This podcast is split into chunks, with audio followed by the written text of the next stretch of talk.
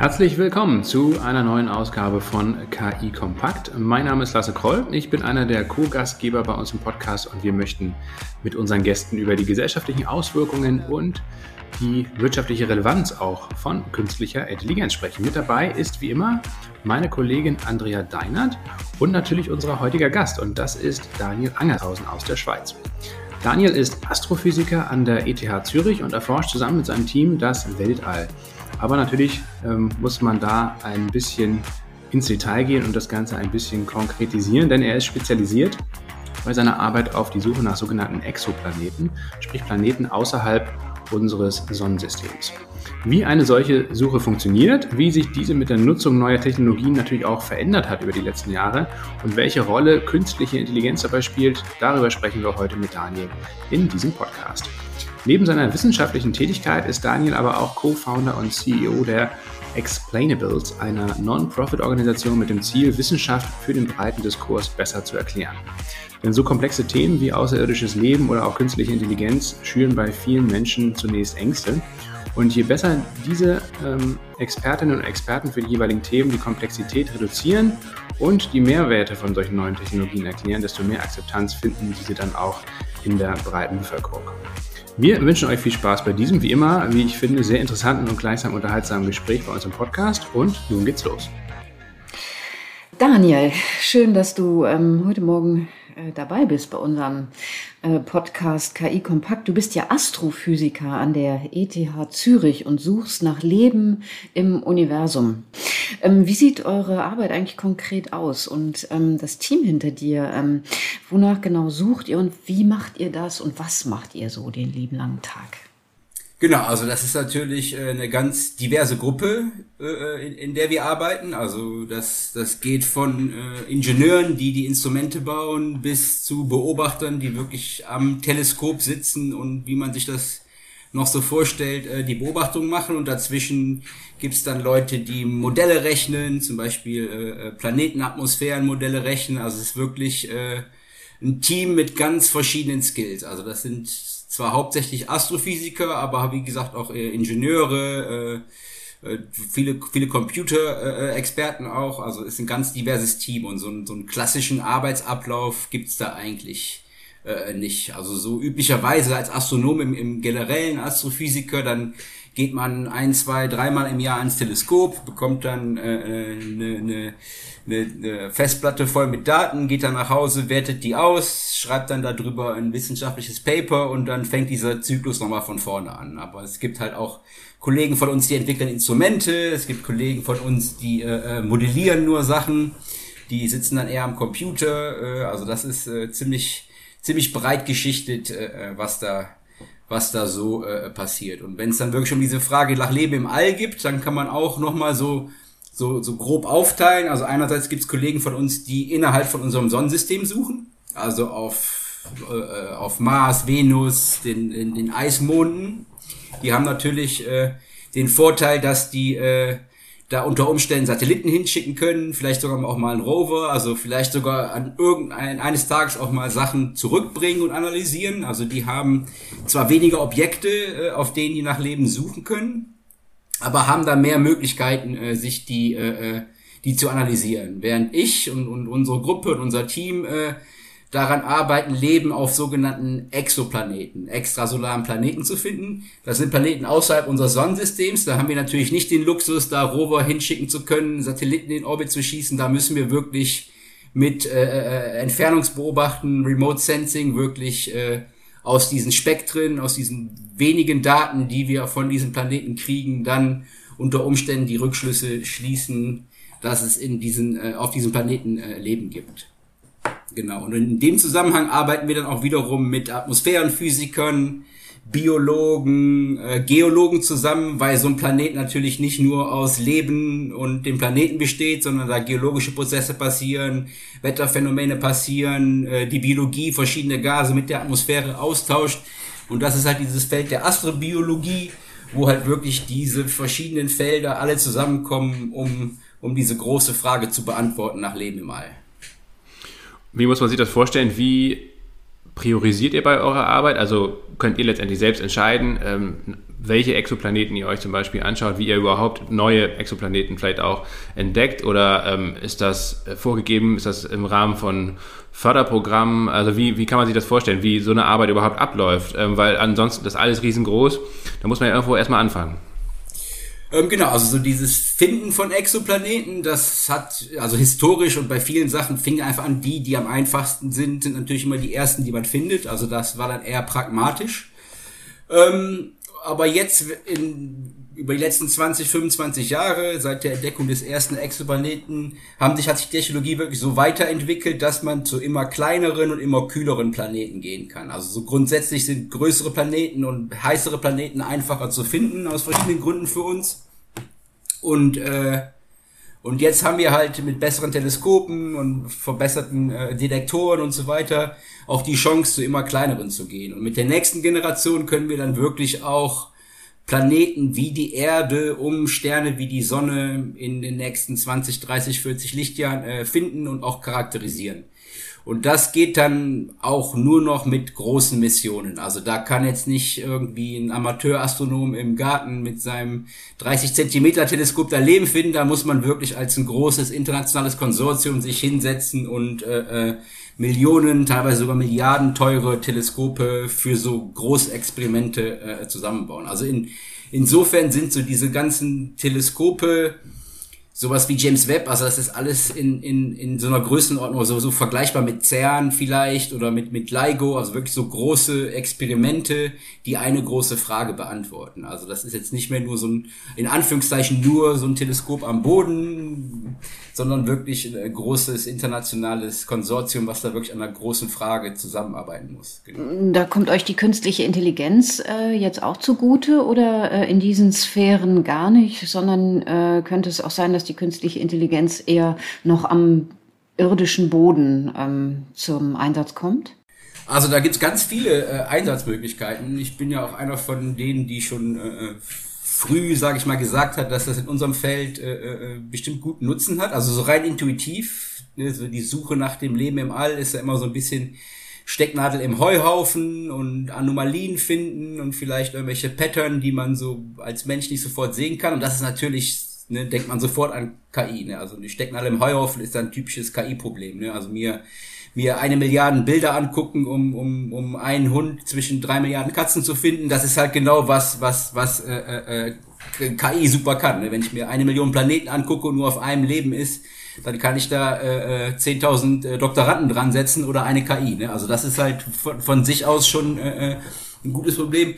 Und dann ist unsere Wissenschaft gerade in in diesem äh, Modellierungsbereich. Also wenn wir äh, Exoplaneten, Atmosphären modellieren zum Beispiel, wenn wir die, äh, wenn wir die Teleskope modellieren oder die äh, ähm, ein, ein Survey, wie wir das nennen, also wenn wir zum Beispiel modellieren, wenn wir uns 100 Planeten angucken, äh, wie können wir am Ende die ganzen Daten zusammen auswerten. Das ist alles sehr, sehr äh, äh, compute-intensiv. Also da haben wir in unseren, in unseren Universitäten Cluster stehen und teilweise auch ganz viele GPUs stehen, auf denen man dann tagelang rechnen muss, um eine Atmosphäre von einem erdähnlichen Planeten mal simuliert zu haben. Und da ist halt auch, und das ist auch, woran wir in unserer Gruppe arbeiten, äh, einer der Einsatzbereiche. Also einfach diese, äh, äh, diese äh, Berechnungen zu beschleunigen.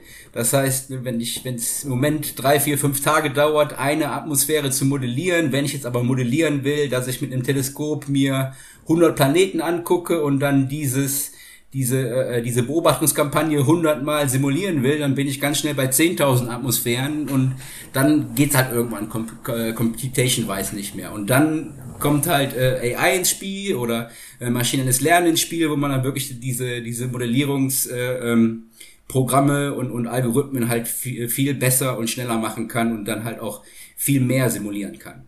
Nach welchen Parametern sucht ihr? Sucht ihr primär erstmal nach Leben im All und, und wird dann bei euch Leben letztendlich so definiert, wie wir es jetzt hier auf der, auf der Erde kennen? Also werden danach erdähnlichen Umgebungen gesucht oder gibt es mittlerweile auch andere Definitionen oder auch andere Möglichkeiten, wo man sagt, naja, vielleicht sieht es eben auch anders aus, gerade in anderen Sonnensystemen und ähm, vielleicht macht es auch Sinn, einfach diese Definition, wie wir sie kennen, äh, anders zu fassen, zu erweitern. Ähm, wie, wie kann man sich sowas vorstellen?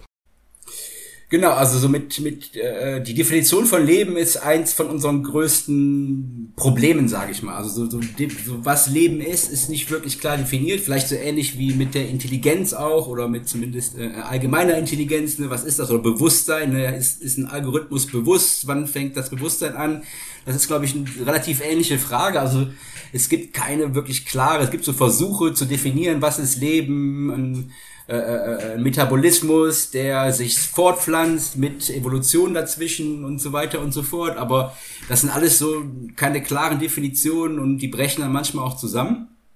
Äh, wir sind da äh, im Moment eher pragmatisch. Also einerseits suchen wir so nach Leben, wie wir es kennen. Also zum Beispiel ein Planet, auf dem man Sauerstoff und Methan gleichzeitig findet. So wie bei uns auf der Erde. Das sind sogenannte Biosignaturen. Kombinationen von Gasen oder manchmal auch einzelne Gase in der Atmosphäre, die uns darauf schließen lassen, äh, dass das von äh, Organismen hergestellt ist. Also bei uns ist das zumindest für die Exoplaneten-Leute halt auch das Problem, wir können Leben nur finden, wenn es auf dem Planeten eine Biosphäre gibt, die die ganze Atmosphäre ändert. Also wenn da eine Mikrobe unter einem Stein sich versteckt und hin und wieder mal so ein bisschen äh, Methan furzt, das können wir, das können wir remote, das können wir remotely nicht nicht messen. Also wir brauchen halt wirklich so wie auf der Erde eine, eine globale Biosphäre, die komplett die Atmosphäre wirklich ändert und aus dem Gleichgewicht bringt. Und da kann man dann, wie gesagt, einerseits nach dieser Kombination Sauerstoff und Methan, wie hier auf der Erde suchen, was, ne, wenn man den Biologen äh, äh, glaubt, eine gute Kombination ist und es gibt auch eigentlich keine anderen Prozesse, die diese äh, Chemikalien herstellen kann, außer Leben. Und dann kann man sich auch andere Metabolismen überlegen. Also Phosphen ist zum Beispiel äh, äh, äh eins von den Molekülen, äh, ähm, N2O, also äh, ähm, äh, andere Sachen, verschiedene äh, äh, Methylated Halogens, also gibt verschiedene Moleküle, die man in der Atmosphäre finden kann, wo man sagt, okay, die müssen, die können eigentlich nur aus dem Organismus in die Atmosphäre kommen. Und wenn es dann hier unser Sonnensystem gibt, meinte ich ja vorhin auch schon, dann hat man natürlich ein bisschen mehr Chancen. Dann kann man vielleicht auf dem Mars mal nach einer versteinerten Mikrobe suchen, dann kann man vielleicht so Isotopen, Isotopengewichte, äh, Isotopen-Ratios äh, rausfinden auch, äh, ähm, also da hat man einfach viel mehr Möglichkeiten, äh, äh, auch in situ wirklich sich äh, Sachen anzugucken, chemikalisch, äh, Chemikalien zu, zu untersuchen, während wir mit den Exoplaneten halt wirklich darauf angewiesen sind, in so einer Atmosphäre was zu finden. Und ganz grundsätzlich, das ist dann so die andere Seite, also neben dem Leben, wie wir es kennen, sucht man halt in erster Linie einfach mal nach Outliern, also wirklich nach irgendwelchen äh, Sachen, die nicht im Gleichgewicht sind. Also so ein Ansatz ist halt Leben zieht Sachen aus dem Gleichgewicht. Also wenn irgendwas tot ist oder nicht, nicht belebt ist, dann fällt es irgendwie immer in so ein chemisches, physikalisches Gleichgewicht zurück. Aber Leben ist immer irgendwas, was so ein, ein System aus dem Gleichgewicht rauszieht. Und das heißt, ganz grundsätzlich sucht man dann nach chemischen Ungleichgewichten, nach physikalischen Ungleichgewichten, ein Planet, der wärmer ist, als er sein soll, ein Planet, der mehr, äh, mehr Sauerstoff hat, als er haben sollte. Und da kommt dann halt auch wiederum, ne, kommen wir wieder zurück zu dieser Stecknadel im Heuhaufen, Pattern Recognition, Sachen sehen, äh, äh, welche, welche Systeme sehen, irgendwie äh, erkennen, dieser Planet ist anders als der Rest. Das ist halt auch ein, äh, ein Feld, wo man unter Umständen maschinelles Lernen auch äh, einsetzen kann. Das hört sich ganz so an, ja. Hat sich das in den letzten Jahren in eurer Arbeit äh, durch, durch den Einsatz von KI schon deutlich beschleunigt und verbessert? Oder ist das eher noch äh, eine Perspektive, äh, wo man sagt, okay, in den nächsten Jahren wird es durch den Einsatz von maschinellem Lernen so und so laufen? Oder merkst du schon in den letzten Jahren bei deiner Arbeit, Mensch, da haben wir ganz andere Möglichkeiten als jetzt noch vor drei, vier Jahren? Ähm, also ist eine Mischung. Also einerseits ist, äh, sind wir immer so ein bisschen hinterher. Also in anderen Feldern ist KI schon... Äh, ist schon wirklich äh, äh, etabliert und Leute, also wir mussten schon eine ganze Menge Überzeugungsarbeit leisten. Ne? Das ist halt mal eine Blackbox und ne, ich will immer wissen, wie mein, mein Algorithmus funktioniert und also da musste man halt auch schon Leute und immer sind immer noch dabei, wenn wir so Papers submitten, die äh, Referees zu überzeugen, ja, das ist jetzt hier keine keine Magie, sondern da steckt wirklich äh, äh auch immer noch Mathematik dahinter, auch wenn es äh, äh wenn's, äh, äh, maschinelles Lernen ist. Also einerseits muss man da auch in unserer Community ein bisschen Überzeugungsarbeit leisten. Dann ist halt wie, wie eigentlich immer beim maschinellen Lernen äh, auch erstmal so ein gewisser Lernprozess da, wo man es einsetzen kann wo man es nicht einsetzen kann. Also intuitiv sagen viele Leute so, ja, ich, ich ersetze jetzt meinen ganzen Workflow mit, mit maschinellem Lernen, aber das ist halt äh, oft zum Scheitern verurteilt. Was eigentlich immer schlauer ist, ist sich so die einzelnen Bottlenecks anzugucken. Also ich habe jetzt einen Workflow und irgendein kleines Zahnrad ist halt besonders computational intensive und ich ersetze das da mit maschinellem Lernen. Also das war dann auch äh, so der nächste Lernprozess, so jetzt nicht vielleicht mein, meine ganze meine ganze Analyse äh, äh Workflow mit äh, maschinellem Lernen zu ersetzen, sondern wirklich nur mir diese einzelnen Teile rauszusuchen, die wirklich die Probleme sind und die ersetzen. Das war so ein Schritt.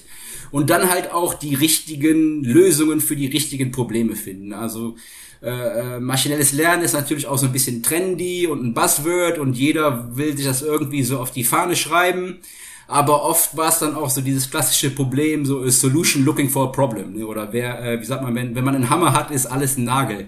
Also äh, dann haben dann Leute halt oft äh, also Lösungen für Probleme gesucht, die eigentlich noch keine Probleme für uns sind. Also wenn es zum Beispiel um diese, um diese Suche nach Leben im All geht, da werden wir selbst in 20, 30 Jahren vielleicht 10, 20, 30 Planeten finden und uns die genau analysieren. Also um die jetzt miteinander zu vergleichen, da kann ich mich noch per Hand dran setzen. Also ich brauche jetzt keinen Algorithmus, der irgendwie 10.000 erdähnliche Planeten voneinander unterscheidet, weil das ist einfach nicht unser Problem. Es gibt aber Leute, die schreiben da Paper drüber und schreiben dann, ja, wenn wir irgendwann mal Klar, in, in 100 Jahren haben wir vielleicht mal 10.000 Planeten und müssen die unterscheiden, aber das ist nicht ein Problem, was wir jetzt lösen müssen. Also das ist so ein bisschen, und ich glaube, das ist im Allgemeinen, glaube ich, auch mit maschinellem Lernen so, dass viele Leute dann einerseits von den Algorithmen kommen und überall ein Problem sehen, was sie lösen wollen, und auf der anderen Seite die Leute in den Domains äh, denken, sie könnten ihr ganzen Workflow damit ersetzen und da so diesen Mittelweg finden, die einzelnen Probleme oder die,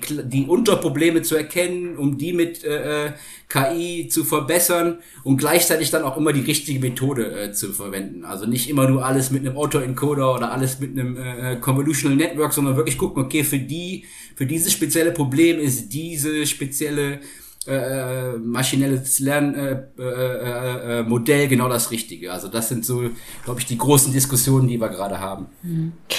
Mich würde mal ganz grundsätzlich interessieren, warum sucht man eigentlich nach äh, anderem Leben? Und ähm, befindet man sich in der Community ähm, in so einem, wer findet den nächsten Exoplaneten am schnellsten ähm, Wettbewerb?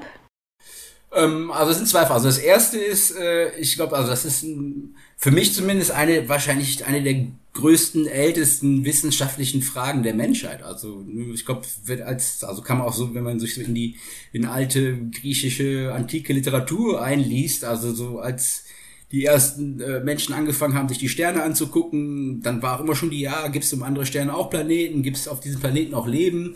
Also das ist, glaube ich, ähm, also fast schon philosophisch eine große Frage der Menschheit. Ne? Sind wir alleine, sind wir es nicht? Beide Antworten äh, sind gleichsam furcht, furchterregend, wie äh, Arthur C. Clarke schon gesagt hat. Also wirklich so, so äh, äh, unseren Platz im Universum ne, äh, äh, rauszufinden. Also eine ganz große äh, äh, philosophische Frage, jetzt nicht unbedingt ähm, irgendwie kommerziell ausbeutbare Frage. Ähm. Und dann, wenn es um wenn es um diese Exoplaneten und Konkurrenz geht. Ähm, das ist, glaube ich, wie in, wie in jedem Feld so in der Wissenschaft. Ne? Also da gibt's natürlich äh, immer ein bisschen Competition. Man, man muss natürlich auch um Fördergelder äh, äh, competen. Ne? Man muss dann äh, Ne, also da gibt's natürlich immer auch persönliche Interessen, persönliche Eitelkeiten, Leute, die dann, äh, denen es dann eher darum geht, ihr, ihr persönliches Ego äh, äh, ähm, ne, äh, in, der, in der Presse zu sehen. Aber grundsätzlich so ist die Community schon wirklich groß und die meisten verstehen auch, dass das nicht ein Einzelner oder eine Einzelne äh, äh, äh irgendwann machen kann, sondern dass es wirklich ein Team-Effort ist und auch über Jahre hinaus. Also wir müssen jetzt irgendwie 20, 30 Jahre mit einem ganzen Team zusammenarbeiten, um eine Mission zu designen, die dann unter Umständen diese Frage beantwortet. Also da, also gerade in der Zeit, wo ich bei der NASA gearbeitet hat, da ist das so, diese persönliche Eitelkeiten überhaupt, überhaupt gar kein Thema. Also da wissen alle hier, wir müssen als Team zusammen diese Mission ins All kriegen und da muss ich jetzt nicht gucken, dass ich irgendwie schneller oder besser oder weiter als mein, meine Kollegen bin. Also da, ähm, da sind wir uns als Community, glaube ich, schon sehr einig, dass wir, dass wir das nicht so mit persönlichen Eitelkeiten äh, hinkriegen. Ich finde diese Art zu arbeiten irgendwie ganz interessant. Also du hast eben auch diese großen NASA-Missionen angesprochen. Das kennt man ja, wo dann halt ähm, ja, wenn dann zum Beispiel so ein Satellit ins All geschossen wird und man ja irgendwie Jahre, teilweise Jahrzehnte auf diese Mission hingearbeitet hat und ähm, auf eine Landung meinetwegen auf dem Mond oder auf dem Mars und so weiter und dann wirklich alles klappen muss und wenn dann irgendwas schief geht, dann ist eigentlich jahrelange, vielleicht manchmal jahrzehntelange Arbeit von vielen hundert, manchmal tausenden von Menschen irgendwie direkt weg. Aber wie motiviert man sich dann eigentlich innerhalb von so einer Mission, wenn man, oder auch letztendlich bei deiner Arbeit, wenn man ähm, äh, ja immer so, so wahnsinnig langfristig auch denken muss? Ähm, also wie, wie kriegt man dann das hin, sich täglich neu zu motivieren äh, und, und auch vielleicht irgendwelche kleinen Erfolge dabei rauszuschlagen? Das würde mich mal interessieren. Ähm, ja, es ist eine super Frage. Also einerseits so dieses, diese langfristige Motivation. Äh, ich ich vergleiche dann immer so, ich, ich komme ursprünglich aus dem Rheinland und ich habe in, in, in Köln studiert. Ich vergleiche dann immer so mit den Leuten, die irgendwann mal angefangen haben, den Kölner Dom zu bauen. Die wussten auch, wenn ich jetzt den ersten Grundstein hier lege, ich werde nicht am Leben sein, wenn dieses Ding fertig ist. Und äh, manche, manche in Köln sagen dann auch, ja, äh, ich glaube, der wird nie fertig, weil, weil, da, weil da ständig dran gebastelt wird. Aber, aber so, so äh, motiviere ich mich. Also irgendwer muss irgendwann mal anfangen damit äh, und vielleicht, ne, wenn alles gut läuft, die Mission, an der wir gerade arbeiten, wird vielleicht, äh, wenn alles gut läuft, dann noch drei, vier, fünf Jahre äh, gelauncht, bevor ich in Rente gehe. Dann kann ich vielleicht auch ein bisschen was, äh, äh, kann ich vielleicht dann auch noch mal ein bisschen an den Daten arbeiten, dann vielleicht auch in Rente mir noch die Daten anschauen. Ja. Aber das ist natürlich so diese langfristige Motivation. Also einer muss es machen und dieses Projekt, an dem wir arbeiten, ist halt auch äh, da haben vor 20 Jahren schon Leute äh, drüber nachgedacht. Also da, das, das finde ich persönlich auch super interessant an dem, an diesem Projekt. Da sind, da haben sich wirklich super smarte Leute, so dieses on the shoulder of giants, wie man so schön sagt, Leute, die vor 20 Jahren schon Reports geschrieben haben, die wir heute noch lesen äh, und die dann aufgreifen und unsere Mission auf dieser Basis äh, weiterentwickeln. Also das finde ich ganz spannend, dass das wirklich so ein, so ein wissenschaftsgenerationenübergreifendes Projekt ist. Ähm, und äh, was so diese, diese tägliche Motivation angeht. Also einerseits arbeiten wir super viel mit Studenten. Das ist halt auch ne, so, so, so, so ein Side-Effekt, was viele Leute nicht sehen. Ne? Wenn wir jetzt so Milliarden für eine Space-Mission ausgeben, dann sind da 900 Millionen in Doktoranden investiert, die zurück in die Wirtschaft gehen. Also so diese Motivation, Leute auszubilden, äh, so kleinere Probleme zu lösen. Da sind natürlich ganz viele kleine Probleme auf dem Weg. Ne? Also hier mal irgendeine eine äh, Differentialgleichung lösen, da mal irgendeine, irgendeinen netten Plot machen und da muss man sich halt so mit diesen kleinen Rätseln auf dem Weg äh, äh motivieren und ne, diese Teilerfolge feiern. Und äh, das, das ist dann so die, die tägliche äh, äh Motivation, gerade viel mit jungen Leuten zu, zu arbeiten, ne, die dann vielleicht mal drei, vier Jahre ihres Lebens während ihrer Doktorarbeit in, in dieses Projekt investieren, dabei irgendwas lernen, was dann auch wieder zurück in die Gesellschaft fließt. Also insofern arbeiten wir da auch nicht im, im Elfenbeinturm, sondern wirklich bilden Experten breit aus, die dann mit dem Wissen, ne, also die haben dann vielleicht bei uns bei uns mit, mit, mit äh, maschinellem Lernen äh, ein Exoplanetenmodell, Algorithmus verbessert und gehen dann in die Wirtschaft und verbessern äh, ähm, irgendwas anderes, was, was dann wirklich der Gesellschaft äh, vom Nutzen ist. Also das, das motiviert mich dann halt auch auf so, so, so kürzeren äh, so, so, so kürzeren Basen. Und dann natürlich auch ganz viel in der Kommunikation mit der Öffentlichkeit. Ne? Also so, so Science Communication, gerade unser Thema ist ja auch dankbar, um der Wissen, äh, um, um, um in die Öffentlichkeit zu gehen, den äh, gerade äh, junge Leute halt auch für Karrieren oder Interesse für, für, für, für STEM-Fields zu entwickeln. Also das mache ich dann auch ganz gerne, so Leuten von unserer Arbeit erzählen und äh, äh junge Leute motivieren, in you know, naturwissenschaftlich zu studieren vielleicht und solche Sachen, genau. Ich würde es äh, gedanklich ganz gerne nochmal ins All äh, abdriften. Ähm, da gibt es ja eine Exoplaneten-Raumfahrtmission unter Schweizer Leitung. Ähm, was genau bedeutet äh, das äh, unter Schweizer Leitung? Also das ist die äh, Cheops-Mission. Das ist ein äh, Weltraumteleskop, das wie du schon meinst, genau dafür designt ist, Exoplaneten zu charakterisieren. Also wirklich hat einen speziellen, äh, so wie wir es nennen, Science Gaze, also nicht so wie das James Webb Teleskop, das so von Galaxien bis äh, Planeten im Sonnensystem so alles macht, sondern wirklich dedicated, wie wir das sagen, für ein äh, Science Gaze. Ja, und unter Schweizer Leitung heißt, äh, dass einerseits natürlich äh, ähm, die, die, äh, die Schweizer Funding Agencies, also die Schweizer äh, ähm, Forschungsgesellschaft äh, schon äh, viel, viel mit investiert hat. Aber insgesamt ist das halt schon eine ESA-Mission, also von der Europäischen Space Agency äh, durchgeführt. Ein Konsortium aus Leuten aus ganz Europa, also wirklich da wurde äh, der Detektor in Italien gebaut und äh, das Mission Control ist in, ist in Spanien und Leute in Portugal, also es ist wirklich komplett über Europa verteilt. Und äh, einfach die Leitung und, und, und das äh, äh, also der PI, der Principal Investigator und das Team, äh, was so, äh, was so die, äh, die, die Planung macht und so, die sitzen halt in der Schweiz. Also das ist halt sozusagen unter Schweizer Leitung. Das sind auch nicht alles Schweizer, also das, selbst unser Team in der Schweiz oder das Team von Cheops in der Schweiz, die kommen auch aus der ganzen Welt. Also ähm, das ist halt einfach, ne, in Europa arbeitet man halt äh, immer bei diesen ESA-Missionen in internationalen Teams und irgendein Land hat dann aus irgendwelchen Gründen ähm, sozusagen die Leitung, weil dann halt gerade der Principal Investigator aus dem äh, aus dem Land ist. Aber das heißt jetzt nicht, dass das komplett nur nur eine Schweizer Mission ist, sondern wirklich eine äh, europäische Mission unter unter Schweizer Lied sozusagen, genau. Du hast es eben schon angesprochen, ähm, dass letztendlich auch ein, ein Teil deiner Arbeit ist, oder ein, ein großer, beträchtlicher Teil eigentlich deiner Arbeit ist, auch äh, zu kommunizieren, also Wissenschaftskommunikation zu betreiben. Und äh, dass es generell oftmals in der Wissenschaft eben nach wie vor ein Problem ist, eben die, die, den breiten Diskurs eigentlich zu führen mit, mit der breiten Öffentlichkeit außerhalb dieser wissenschaftlichen Blase. Vielleicht kannst du mal ein bisschen erklären, was du da machst, in welchen Formaten du da aktiv bist und warum es letztendlich auch für viele Wissenschaftlerinnen und Wissenschaftler nach wie vor ein Problem darstellt, mit der breiten Öffentlichkeit überhaupt in einen Diskurs zu kommen oder in den Austausch zu kommen. Genau, also ich glaube, da sitzt, da gibt es erstmal äh, äh, zwei Probleme, würde ich sagen. Also einerseits ist es natürlich auch so ein, erstmal so ein persönliches, äh, äh, wie soll man sagen, per persönliche Frage für, für jeden Wissenschaftler selber, ob er oder sie jetzt äh, wirklich äh, sich darauf fokussieren will, ihre Arbeit, seine Arbeit zu machen oder ob sie sich wirklich äh, äh, bewusst dafür entscheiden, mit der Arbeit auch nach draußen zu gehen. Und da, da, da, da äh, verurteile ich auch niemanden, wenn, wenn sie jetzt nur in ihrem Labor sitzen. Ähm, umgekehrt finde ich es aber halt auch wichtig. Also einerseits, um um Leute äh, davon darüber aufzuklären, was wir machen, über den, den Nutzen aufzuklären von unserer Arbeit, dass wir halt eben nicht so in dieser Blase im Elfenbeinturm arbeiten, sondern dass selbst wenn wir so Exoplanetenforschung machen, wir trotzdem beitragen zur Gesellschaft. Also einerseits ne, so unsere quasi unsere Arbeit zu legitimieren, dann einfach, ne, wie, wie Karl Sagan schon gesagt hat, ne, wenn man, wenn man verliebt ist, will man der Welt davon erzählen und äh, wenn man seine Arbeit liebt und sein Thema liebt und so eine Passion hat für dieses Thema, dann will man halt einfach auch rausgehen. Also zumindest ich will dann rausgehen und Leuten erzählen, boah, cool, hier, guck mal, wir sind die erste Generation, die Leben im All finden kann, ist das nicht Hammer, ne? Solche Sachen, also einfach aus mir raus, so dieser Drang, darüber erzählen zu wollen. Ähm.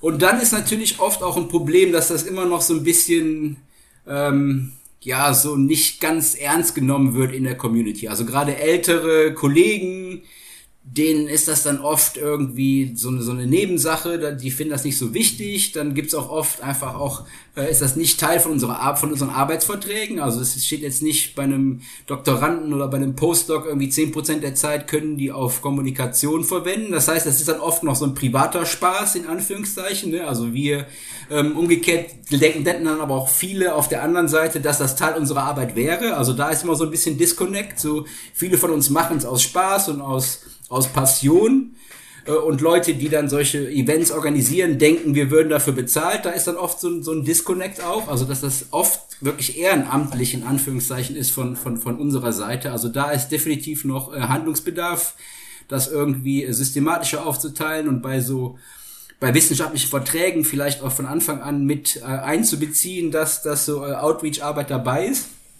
Was mich jetzt persönlich angeht, ich habe ich mache in ganz vielen Formaten. Also ein Format zum Beispiel, was ich in Bern äh, mitorganisiere, ist äh, Astronomy on Tap. Also äh, äh, Astronomie vom Fass sozusagen. Äh, da treffen wir uns äh, also eine Zeit lang alle paar Monate, inzwischen nicht mehr ganz so häufig, äh, in, in, in einer Bar, in so einer Kellerbar in, äh, in äh, Bern. Und dann gibt's so zwei, drei Kollegen, geben dann so einen 10, 15-minütigen Vortrag für die Allgemeinheit dann, dann haben wir so, weiß ich, 70, 80, 90 Leute im Publikum, die auch ne, aus der ganzen Gesellschaft kommen, also nicht nur von Wissenschaftlern für Wissenschaftlern, sondern wirklich für die Allgemeinheit. Und dann kann man danach noch Fragen stellen. Und wenn man eine Frage stellt, kriegt man einen Aufkleber von, von einer NASA-Mission oder solche Sachen. Also einfach so, so, so ein runder Abend, ne, wo man halt äh, auf der Bühne von Wissenschaftlern hört, was die so äh, treiben. Dann mache ich äh, ziemlich viel Science Slams, das hat man vielleicht auch schon mal gehört, ne? so ähnlich wie Poetry Slams, wo dann aber Wissenschaftler von ihrer Arbeit erzählen. Und dann mache ich ganz viel so äh, so, äh, wie soll man sagen, so Vorlesungen in Schulen oder Skype a Scientist gibt's, da kann man sich äh, call it, ring a Scientist, call, äh, Skype a Scientist, dann können Lehrer, können Lehrer, äh, Wissenschaftler anfragen, dann einen halbstündigen Vortrag äh, äh, zum Beispiel in der, in der Klasse geben und solche Sachen. Also gerade während der Corona-Zeit habe ich viel solche Sachen gemacht, weil da natürlich ne, nicht viel los war. Also da war ich äh, virtuell in Klassenräumen auf der ganzen Welt. Also bei solchen Sachen äh, engagiere ich mich dann äh, schon ganz gerne, genau.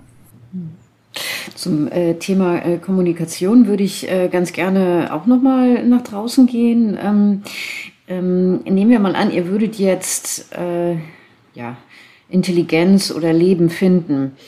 Hm, habt ihr da irgendwie so ein QA im Kasten, also wie ihr dann darauf reagiert, oder geht ihr davon aus, äh, dass, dass man gar nicht reagieren muss? Also du meinst jetzt in, in, in Form von Antworten oder in Form von, ja, ja. wie kommunizieren also, wir es mit der äh, Allgemeinheit? Nee, wie kommuniziert ihr mit einem äh, Leben, was ihr sucht, was ihr dann tatsächlich auch gefunden habt? Und ähm, wie, wie tretet ihr, also wie habt ihr euch darauf vorbereitet, mit diesem etwas in Kontakt zu mhm. treten? Okay, also das, äh, okay, lass uns das mal auseinandermachen. Also erstmal äh, das Kommunizieren mit dem Leben, was wir finden. Dann ist natürlich erstmal die Frage, also Kommunikation ist ja wahrscheinlich nur möglich, wenn wir so entwicklungsmäßig ungefähr auf der gleichen Ebene sind. Also wenn wir jetzt irgendwie einen, einen Planeten voll Ameisen finden, dann werden wir mit denen äh, unter Umständen nicht äh, äh, kommunizieren können. Und wenn wir plötzlich eine intelligente Lebensform finden, die Millionen Jahre weiter weg ist, dann sind wir wahrscheinlich die Ameisen für die und haben halt auch keine Chance zu kommunizieren. Also erstmal ne, gibt es da so, so, so, so, so eine Art Fenster um den Entwicklungszustand, wo überhaupt Kommunikation, wenn überhaupt möglich ist. Ich sage auch oft äh, in meinen Vorträgen, wir können ja noch nicht mal mit dem nächst Intelligenten auf unserem Planeten reden. Also, also ne, so, weiß ich, Delfine, Primaten, die sind, die trinken das gleiche Wasser, äh, sind auf der gleichen DNA basiert, atmen die gleichen Luft und selbst mit denen können wir uns nicht unterhalten. Also manch einer meint vielleicht, sie könnten sich mit ihrem Hund unterhalten oder so, aber, aber selbst, selbst hier ist ja diese Kommunikation nicht da und dann dann ist es ja irgendwie, also finde ich es ein bisschen arrogant zu denken, ja, aber wenn dann jetzt das kleine grüne Männchen kommt, dann können wir mit denen uns unterhalten. Die sind wahrscheinlich noch mal viel anders oder noch noch viel anders, mehr anders als als Primaten und Delfine. Also vielleicht müsste sollte man da erstmal ansetzen. Unter Umständen kann da auch äh, äh, die die die KI äh, äh, unter Umständen helfen. Also eins ein von meinen meinen äh, mein, wie soll man sagen, Träumen ist ja, dass vielleicht irgendwann wirklich mit, man mit, äh, mit maschinellem Lernen sich anfangen kann, mit, mit Tieren zu unterhalten. Und das wird, glaube ich, auch ein großes, äh, äh, großes Spektakel werden. Also das ist so, so erstmal äh, äh, so, so eine Sache, ne? Also dieser Entwicklungszustand, man muss halt schon so auf einer Entwicklungsebene sein, um, um sich überhaupt unterhalten zu können. Das andere Problem sind natürlich die Distanzen. Also selbst wenn wir jetzt mit SETI, sagen wir mal, ein Radiosignal von irgendwo finden, das ist, selbst wenn es der nächste Stern ist, vier, fünf Lichtjahre weg. Das heißt, selbst wenn ich jetzt die Message kriege und antworte und dann auf eine Antwort warte, dauert das acht bis fünf Jahre, überhaupt eine Antwort zu kriegen. Also nach den Naturgesetzen. Also so jemand, der irgendwie ungeduldig in das, ins Handy starrt und wartet, dass auf WhatsApp die Antwort kommt. Für so jemand ist, also da, da wird es jetzt keine direkte Kommunikation geben, wenn es über diese kosmischen Distanzen geht.